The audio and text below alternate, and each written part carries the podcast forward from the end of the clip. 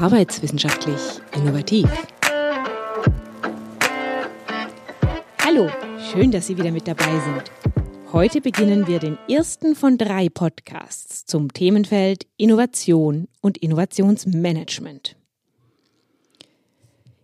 Innovation ist alles. Oder ohne Innovation ist alles nichts, würde ich diese Episode wahnsinnig gerne nennen. Was ist denn nun aber eigentlich eine Innovation? Das Wort wird ja so gerne im Mund geführt und vielleicht auch nicht immer ganz genau richtig verwendet. Ganz zentral ist, wenn jemand eine tolle Idee hat und von dieser Idee vielleicht sogar schon einen Prototypen gebaut hat und vielleicht sogar schon einen Investor gefunden hat und einen ersten Testlauf produzieren hat lassen, dann ist das immer noch keine Innovation. Wenn Sie jetzt ein bisschen verwundert gucken, dann sage ich Ihnen die Formel, die ist nämlich ganz, ganz einfach. Eine Innovation, das ist eine Idee und Markt. Das heißt, erst in dem Moment, in dem Sie mit einer genialen Idee, die Sie jetzt in diesem Semester gefasst haben, ein ganz kleines bisschen Geld verdienen. Ab diesem Moment spricht man definitorisch von Innovationen. Nun sind Innovationen was ganz Interessantes. Es ist nicht einfach, in einem Unternehmen ständig auf neue Ideen zu kommen. Das muss man aber, denn die Kunden erwarten mehr oder minder kontinuierlich bessere Lösungen für ihre Probleme oder schnellere Lösungen oder einen anderen Ansatz. Interessanterweise ist es so, dass man beobachten kann, über die Jahre und Jahrzehnte hinweg, dass es, wenn es Unternehmen besonders gut geht, es besonders schwierig ist, mit neuen Produkten an den Markt zu kommen. Woran liegt das? Naja, man nennt das Sattsein. Ja, das geht dem Unternehmen also gut. Man hat großen Erfolg mit den aktuellen Produkten und dadurch eigentlich recht wenig Anreiz, Motivation, um was Neues zu machen. Denn mit einer Innovation verbindet sich auch immer ein gewisses, na, natürlich, ein Risiko. Denn nur weil Sie jetzt die glorreiche Idee haben, dass viereckige Blumentöpfe genau das wären, was es dringend am Markt braucht, bedeutet das noch lange nicht, dass die Kunden das auch so sehen.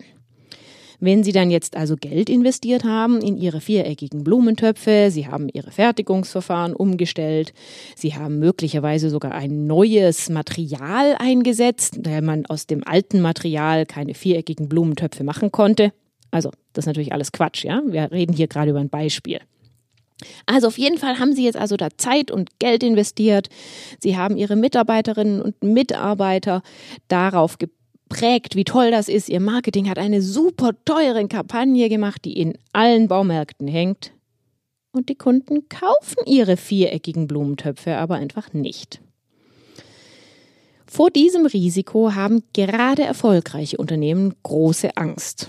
Und wenn Sie jetzt mal ganz kurz nachdenken, über die Diskussion zum Thema Klimaschutz, über die Diskussion zum Thema Verbrennungsmotoren und nochmal kurz bedenken, dass da ja immer mal wieder diskutiert worden ist, dass die deutschen Automobilbauer einfach nicht vorangekommen sind mit alternativen Antrieben. Dann verstehen Sie jetzt vielleicht einen ganz einfachen Mechanismus, der darunter liegt, besser. Was Neues ist ein Risiko. Und die deutsche Automobilindustrie stand und steht hervorragend da. Da ist der Druck, Neues zu tun, nicht groß genug um das Risiko zu rechtfertigen. Hm? So. Wann also ist die Zeit für Innovation richtig gut? So schlimm das ist, wenn es der Wirtschaft und der Gesellschaft schlecht geht. Ein ganz feines historisches Beispiel ist die Margarine. Ja, die kommt aus Zeiten von Napoleon. Die hat man damals nicht erfunden, weil es eine glorreiche Idee war, mit anderen Fetten zu experimentieren, sondern weil es einfach nicht möglich war, die Soldaten an der Front ordentlich zu versorgen. Und dann kam die Margarine ins Leben, in die Versorgung der Soldaten. Immer wieder, wenn es Unternehmen nicht gut geht, erfinden die sich neu. Denken Sie zum Beispiel an die Geschichte von Nokia, haben Sie möglicherweise schon mal gehört, ja, dass dann aus einem Papierunternehmen irgendwann mal ein Handyhersteller wird. Das ist eine neue Erfindung, weil das alte Geschäftsmodell nicht mehr funktioniert. Wo möchte ich jetzt damit hin? Naja, das ist Ihnen wahrscheinlich schon klar. Man sieht in der aktuellen Krise eine ganze Anzahl von Innovationen, also von richtig guten Ideen, die sich am Markt auch schon oder zumindest teilweise bewähren. Bei den Beispielen, die ich Ihnen jetzt gleich kurz berichten werde, gibt es auch ein paar, da sind eigentlich noch gar keine Innovationen. Das werde ich Ihnen jeweils sagen, warum. Und Sie wissen ja jetzt die Sache mit dem Markt nicht. Das entscheidet, ob es eine Idee ist, wenn auch eine fortgeschrittene, oder eben eine Innovation. Wir haben für Sie auch ein Web-based Training gemacht. Da können Sie sich die Produktinnovationen mal durchklicken. Da können Sie Links folgen, damit Sie sie auch nachlesen können. Aber wie immer, es gibt hier halt auch den Podcast, damit Sie auch beim Spazierengehen draußen, beim Radfahren oder von mir aus auch kurz vor dem Einschlafen, sowas soll es ja auch geben, sich noch ein bisschen einhören können in das Themenfeld. Ich berichte Ihnen drei Gruppen von Beispielen heute und das sind im Wesentlichen Produktinnovationen. Denn Innovationen, das können Dinge zum Anfassen sein, das nennt man dann Produktinnovation.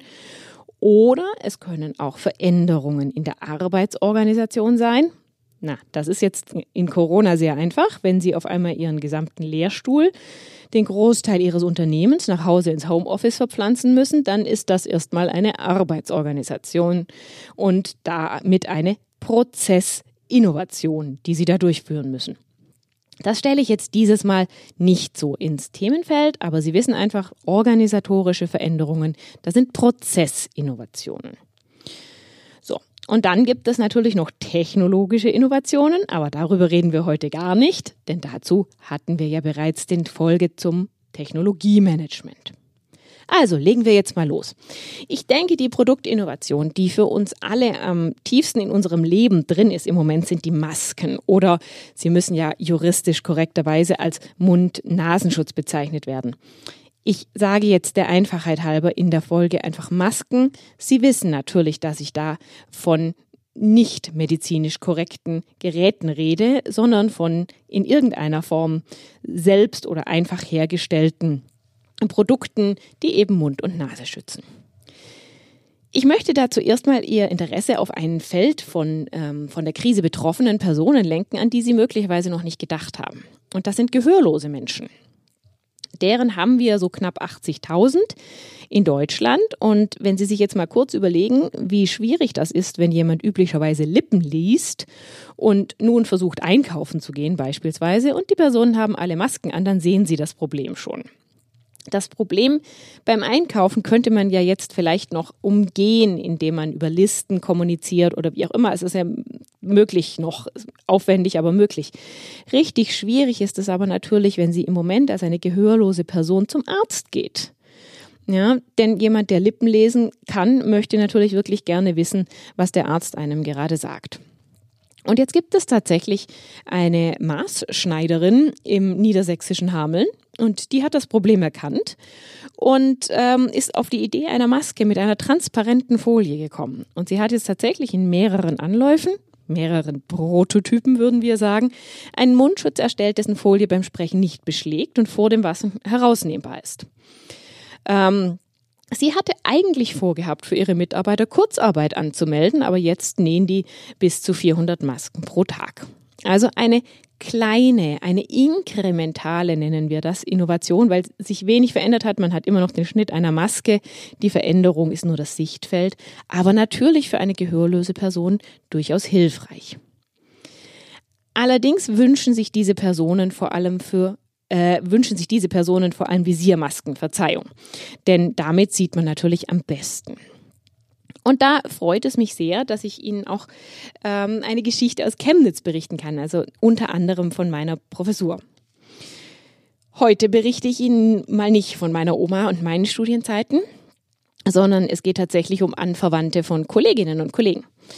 Äh, so hatten wir tatsächlich den Bericht, dass die Tante eines Kollegen die als Krankenschwester in Rabenstein, glaube ich, arbeitet, jetzt versetzt werden würde in der kommenden Woche mit ihr ein ganzes Team von Schwestern und dass nicht ausreichend Schutzausrüstung da wären. Und der Kollege, der das berichtet hat, hat auch gleich was mitgeschickt, was sich als unglaublich praktisch erwiesen hat, nämlich online frei verfügbare Druckpläne für die 3D-Drucker. Jetzt gucken Sie vermutlich etwas verwirrt und denken sich ein Visier, durch das man durchgucken kann. Was wollen die denn jetzt mit dem 3D-Drucker?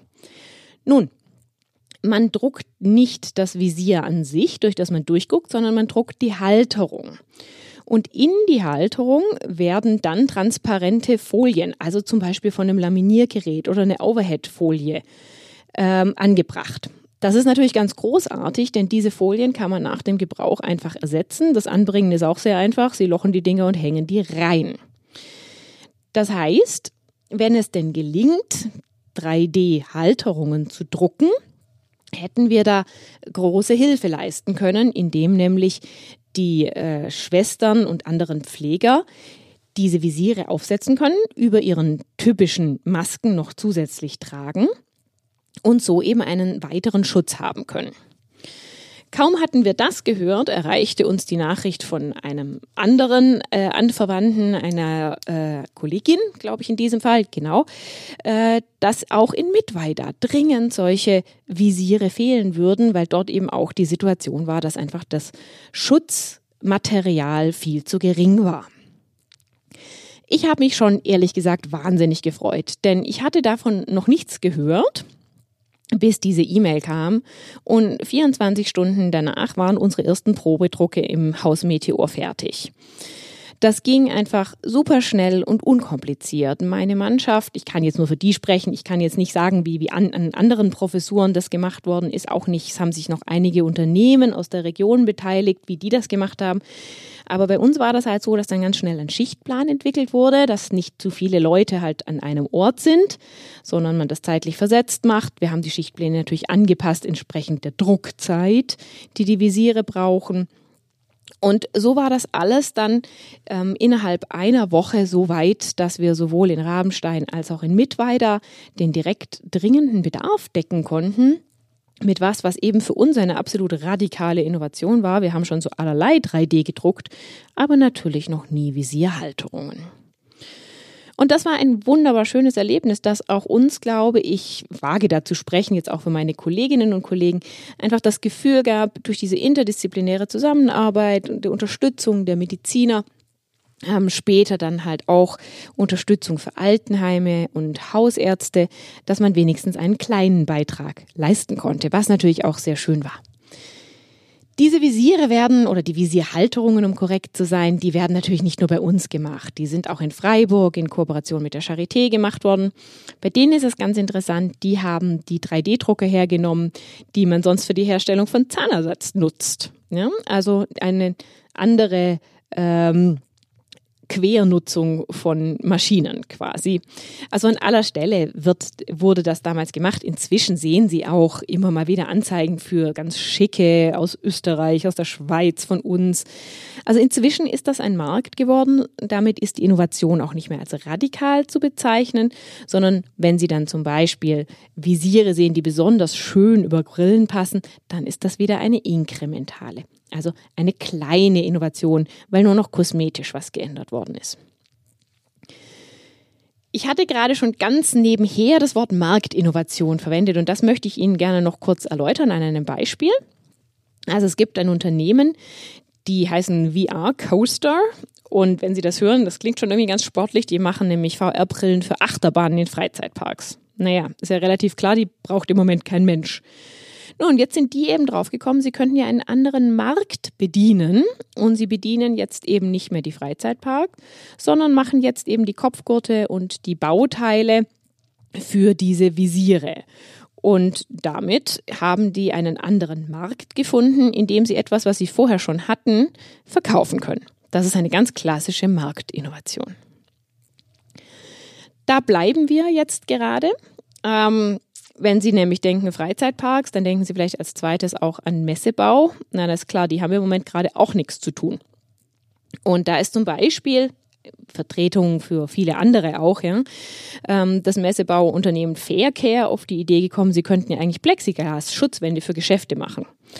Und da sieht man auch mal wieder, wie sowas manchmal entsteht. Der Geschäftsführer sprach nämlich einfach die Idee, die er hatte, mit seiner persönlichen Apothekerin ab äh, die Apothekerin fand es eine großartige Idee und sagte, naja, sie hätte wahnsinnig gerne so eine Schutzwand. Und innerhalb eines Tages haben die halt ihre Fräse von Holz auf Plexiglasverarbeitung umgestellt, planen jetzt nicht mehr lange voraus für Messebauprojekte, sondern die haben jetzt halt kurzfristige Bestellungen von Bürgerbüros oder Autohäusern oder Arztpraxen.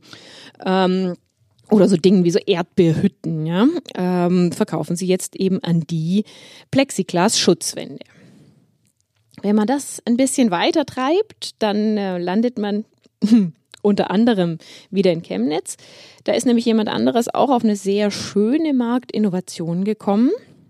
Und zwar in einem Bereich, der im Moment immer bedauernd beschrieben wird, wo ich persönlich aber noch viel zu wenig Innovation sehe. Und zwar sind das die Pflegeeinrichtungen. Das wissen Sie ja möglicherweise aus der eigenen privaten Umfeld oder eben auf jeden Fall aus der Presse, dass Sie im Moment keine Besuche machen dürfen in Alters- oder Pflegeheimen. Und damit schützen wir natürlich eine besondere Risikogruppe. Auf der anderen Seite sind aber natürlich genau Personen, die wenig Kontakt sowieso zur Außenwelt haben und sich auf diese Besuche enorm gefreut haben, sehr vereinsamt und leiden sehr unter der Isolation. Und ein Chemnitzer Messebauunternehmen ist jetzt auf die Idee gekommen, dass wenn man eben diese gerade beschriebene Plexiglasschreibe aufbaut und die verbindet mit mehreren Reinraumwänden aus beschichtetem Aluminium, dann kann man so eine Besucherbox machen. Also wenn Sie das das erste Mal sehen, dann erinnert Sie das möglicherweise, wenn Sie in amerikanischen Serien die Besuche ähm, im Kranken, im, Entschuldigung, im Gefängnis sehen, wo die diese Telefonhörer nehmen und sich durch eine Scheibe angucken. Das war meine erste Assoziation. Aber das ist natürlich ein sehr einfaches, sehr, sehr effektives Mittel, um ein großes Problem zu lösen. Denn Plexiglasscheibe, Assoziation zu Gefängnis hin oder her, ist ja alles egal. Dadurch sind Kontakte zur Außenwelt wieder möglich. Dadurch können Sie Oma, Opa, Tanten wieder besuchen. Es ist also eine ganz großartige Innovation, wiewohl wiederum ein Messebauer eigentlich nur einen anderen Markt mit seinem Produkt bespielt. Und wir sagen das ist jetzt nicht wahnsinnig groß, aber es ist halt sehr, sehr effektiv. Das ist das Matthias, Matthias Claudius Haus im Übrigen. Jetzt hatte ich Ihnen also gesagt, wir gucken uns drei Typen an. Das erste waren jetzt diese Masken, ein Produkt. Jetzt schiebe ich Ihnen ein bisschen was Leichteres ein. Ähm, und zwar ein Dienstleistungs-Softwareangebot, das natürlich jetzt auch in dieser aktuellen Situation explodiert ist. Ähm, häufig aus dem Grund, dass die Unternehmen einfach vor der Situation standen, dass sie sonst kein Geld mehr verdient hätten es also kein Risiko mehr gab, sondern nur noch zu gewinnen. Ne, die Beispiele, die jetzt folgen, sind im Wesentlichen inkremental. Also beispielhaft Art Night, die machen üblicherweise so Kunstworkshops. Ähm, da können Sie also malen lernen, äh, indem Sie ein Bild im Wesentlichen dann malen, so wie es sein soll.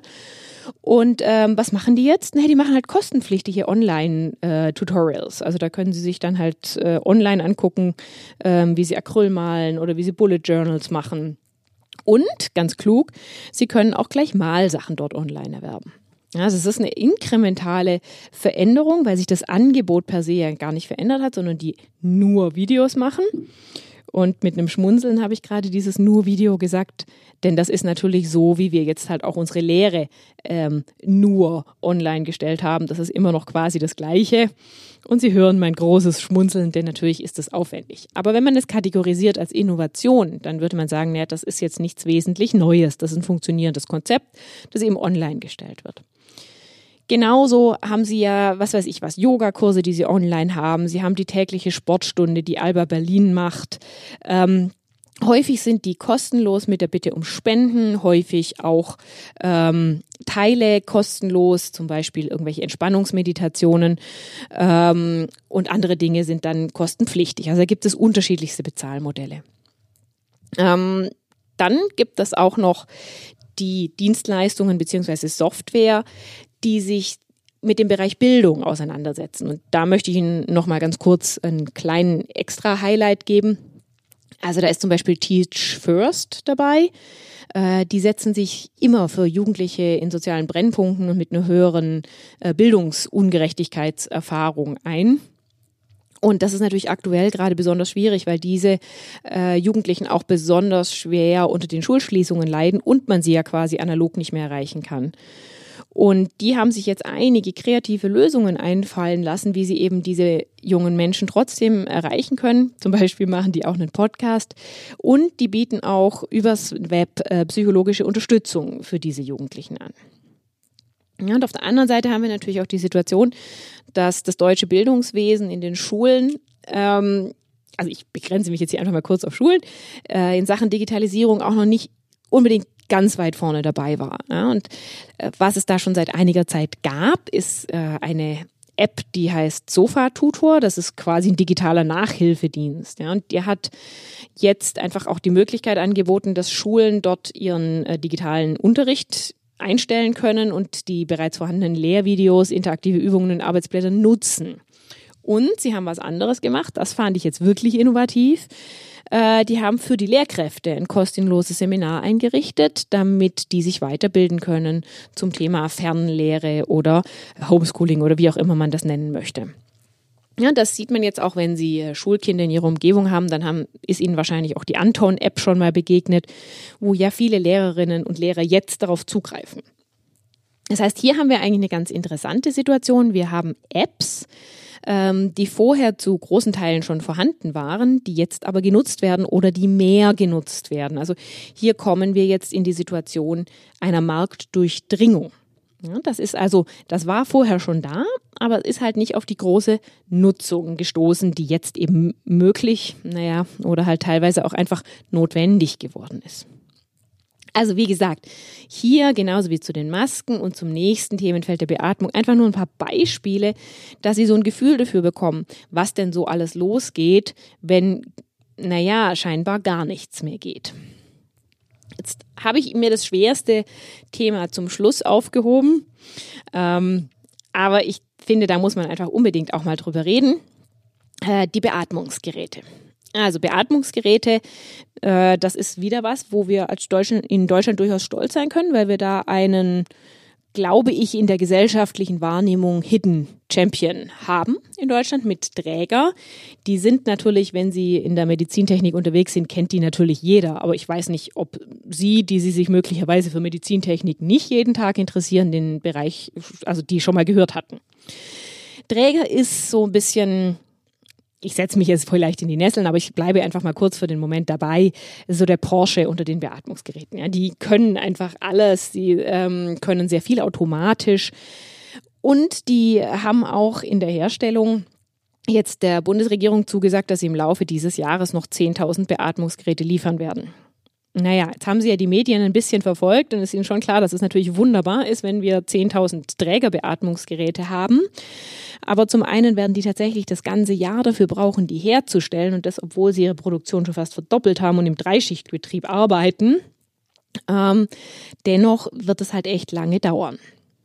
So, und deswegen ähm, ist das so ein klassischer Moment, wo man einfach sagt, okay, wir brauchen andere Lösungen.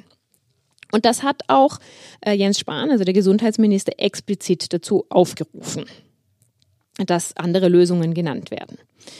Ich würde Ihnen jetzt einfach gerne drei Lösungen in unterschiedlichen Stadien und in unterschiedlichen Innovationssprunghöhen vorstellen. Zum ersten SEAT. Das ist eine echte Low-Tech-Lösung. Die ist aber schon genehmigt. Die spanische Zulassungsbehörde hat diese Beatmungshilfe super zügig freigegeben und die sind in Krankenhäusern und in Ambulanzen auch schon, also in Ambulanzwägen auch schon im Einsatz. Das ist wichtig. Also es ist eine echte Innovation, ist schon im Einsatz. Jetzt sind Sie wahrscheinlich kurz verdattert gewesen, wenn Sie sich damit noch nicht beschäftigt haben. Ja, Seat, der Autobauer. Und die machen, ja, 300 Beatmungshilfen. Und zwar haben sie da einen Scheibenwischermotor in einer Kiste, so beschreibt das äh, mit leichtem Schmunzeln der Chef des äh, Standorts, in einer Kiste, die hat noch ein Netzgerät und einen Dimmer. So, den Dimmer, da ist es jetzt richtig wichtig. Der stellt die Geschwindigkeit an, mit deren Beatmungsbeutel, also das kennen Sie halt äh, von so einer Notversorgung im Krankenwagen, ne? so, wo man so regelmäßig pumpt, zusammengedrückt wird. Und der Dimmer hat jetzt genau zwei Geschwindigkeiten. Große Menschen bekommen 600 Milliliter und kleinere bekommen 400. Und Seat hat das entwickelt zusammen mit einem Startup und im Dialog mit Notärzten. Die haben also mit den späteren Nutzern gesprochen und diese Notärztinnen und Notärzte haben gesagt, dass sie genau das brauchen. Also möglichst wenig Elektronik, keine Software, kein Schnickschnack. Die waren sehr erfreut über diesen rein mechanischen Antrieb, den man halt auch schnell auf andere Patienten umstellen kann. Also mit automatisch anpassen an, das ist jetzt eine kleine Frau und das hier ist jetzt ein älterer großer Mann, ist da nix. Aber es geht halt wahnsinnig schnell. Ähm, einfach Größe groß, Größe klein einzustellen. Es ist sehr zuverlässig. So ein Scheibenwischermotor ist auch jetzt nicht ähm, besonders anfällig für Störungen. Den haben sie übrigens genommen, weil der nicht überhitzt, wenn er lange läuft. Äh, und naja, 300 pro Tag herstellen, das ist schon eine Hausnummer. Das ist jetzt mal hilfreich. Seat hatte nie das Ziel, damit einem professionellen Beatmungsgerät Konkurrenz zu machen, sondern einfach Hilfe zu bieten für all die vielen Patienten, die man vielleicht auch mal nur vorübergehend beatmen musste.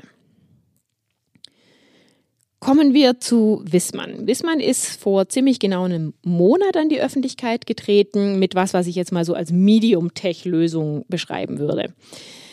Ähm, hier ist erstmal wichtig, die Sonderzulassung ist meines Wissens nach noch nicht erfolgt. Also zumindest habe ich jetzt gestern Nacht, das war das letzte Mal, dass ich danach gesucht habe, noch nichts gefunden dazu. Ähm, die zielen darauf, 600 Stück pro Tag zu machen und haben auch ein Gerät gemacht, das auch mobil einsetzbar ist. Und ja, Fissmann, das sind die, die eigentlichen Heizungsgeräte und Wärmepumpen machen.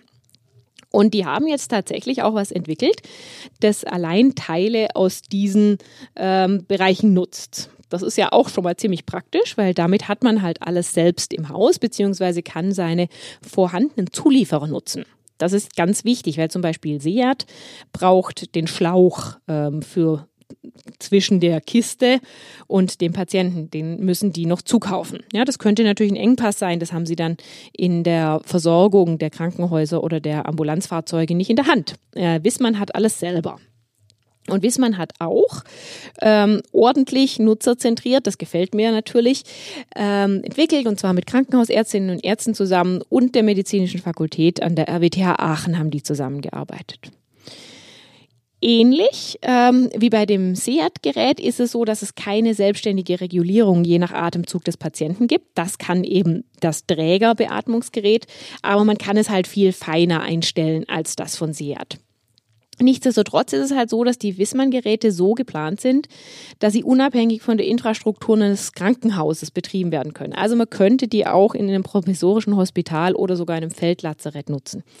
Das ist natürlich auch nicht unwichtig. Äh, hoffentlich brauchen wir das in Deutschland nie. Aber was man sich halt schon überlegt, ist zu sagen, okay, wir würden jetzt gerne erstmal Europa versorgen, wo es da noch jemand braucht und danach wollen die das in die Entwicklungsländer verkaufen. Das also an der Stelle ähm, haben die sich einen neuen Markt ausgeschaut, den man Bottom of the Pyramid Innovation nennt. Das heißt, man macht eine relativ einfache Innovation, relativ einfach bezieht sich jetzt darauf, dass es eben nur aus Teilen besteht, die Wissmann sowieso schon hat. Ja, und verkauft die dann dafür zu einem recht niedrigen Preis eben in die Entwicklungsländer oder in die Länder, die halt einfach auch nicht in der Lage sind, für ihre Gesundheitssysteme so viel Geld zu investieren. Das nennt man Bottom of the Pyramid Innovation. In diesem Fall jetzt im Medizinbereich. So als letztes Beispiel haben wir da noch was, wo ich jetzt sagen würde, das ist schon an der Grenze so Medium to High-Tech, kommt interessanterweise auch in hoher Geschwindigkeit, also die haben auch weniger als eine Woche gebraucht, ähm, kommt von Mercedes Formel 1 zusammen mit dem University College of London ähm, und den Klinikern an dem University College in London. Äh, und die haben ein Gerät gebaut, das die Lunge mit Sauerstoff versorgt, ohne dass man ein Beatmungsgerät braucht. So, und das heißt, die sind jetzt genau zwischen einer einfachen Sauerstoffmaske, wo sie einfach nur reinatmen, und einer invasiven mechanischen Beatmung. Das geht aber zumindest nach der Aussage von den Erfinderinnen und Erfindern, kann man das längerfristig einsetzen. Wie arbeiten die? Die drücken einen stetigen Fluss von Luft-Sauerstoff-Gemischen in den Mund und die Nase von Patienten und deren Idee ist, ähm, man macht das Ganze unter Druck. Das heißt, man drückt quasi die Lungen offen man kann die Menge an Sauerstoff erhöhen, die reinkommt in die Lunge. Und das reduziert für die Patientinnen und Patienten den Aufwand zum Einatmen. Und zwar sogar, wenn die Alveolen, also diese Luftsäcke in der Lunge, äh, zusammengebrochen sind. Und deswegen habe ich das vorsichtig mal eingeordnet als Medium to High-Tech, weil das tatsächlich was ist, ähm, das auch im Krankenhaus eingesetzt werden können soll für den Anführungszeichen auf und zu Normalbetrieb. Also im Gegensatz zu diesen Notfalleinsatzsätzen, die SEAT planen und die in, bei FISMAN ja quasi auch implizit mitgedacht werden. Ja, das waren jetzt also eine ganze Latte an Beispielen bereits hier. In den Web-Based Trainings werden Sie sehen, wir haben noch einiges mehr zusammengetragen. Ähm, die Frau Leda Fischer hat da für Sie Beispiele über Beispiele gesucht, weil es mir einfach jedes Mal ein Anliegen ist, dass bewusst ist, Innovation ist nicht was, was so alle Schaltjahr mal stattfindet und dann wird die ins Büro vom Chef getragen und dann wird damit Geld verdient, sondern das findet sehr breit statt. Es gibt verschiedene Wege zum gleichen Ziel. Ich glaube, das haben Sie sowohl bei den Masken als auch bei den Visieren, den Schutzwänden, als auch auch jetzt bei den verschiedenen Beatmungsgeräten gesehen. Wir haben hier keinerlei Anspruch auf Vollständigkeit. Aber es geht mir darum, dass Sie mit der Illustration hinausgehen, dass Krisen auf verschiedensten Ebenen immer gut sind dafür, dass man auf neue Ideen kommt und Risiken so bewertet, dass man eben diese neuen Innovationen auch versucht, zu genau dem zu machen, nämlich zu einem Markterfolg. Jetzt haben Sie mich bei aufmerksamem Zuhören gerade bei einem Versprecher ertappt. Den werde ich nicht rausschneiden, den lasse ich drin, sondern nutze das, um Ihnen zum Abschluss nochmal die Formel zu sagen. Und wie immer, wenn Sie sonst nichts mehr wissen aus dieser Einheit, das müssen Sie wissen. Innovation, das ist eine Idee, die auf den Markt gebracht wird, um am Ende des Tages zu Wertschöpfung zu führen. Zum ersten Mal gibt es einen Ausblick auf die nächsten Episoden. In der nächsten Episode werde ich Ihnen das Thema interaktive Wertschöpfung, also wie arbeiten wir denn eigentlich zusammen, wenn wir als Unternehmen versuchen, unsere Kundinnen und Kunden, Expertinnen und Experten alle zusammenzubringen und mit denen gemeinsam innovativ zu sein. Und in der übernächsten Episode, wenn wir denn überhaupt schon so weit denken können, schauen wir uns dann mal an, zum einen, wie man denn eigentlich ein Paper schreibt im Bereich Innovationsmanagement, damit Sie einen Einblick bekommen, wie man denn so ein wissenschaftliches Paper eigentlich erstellt.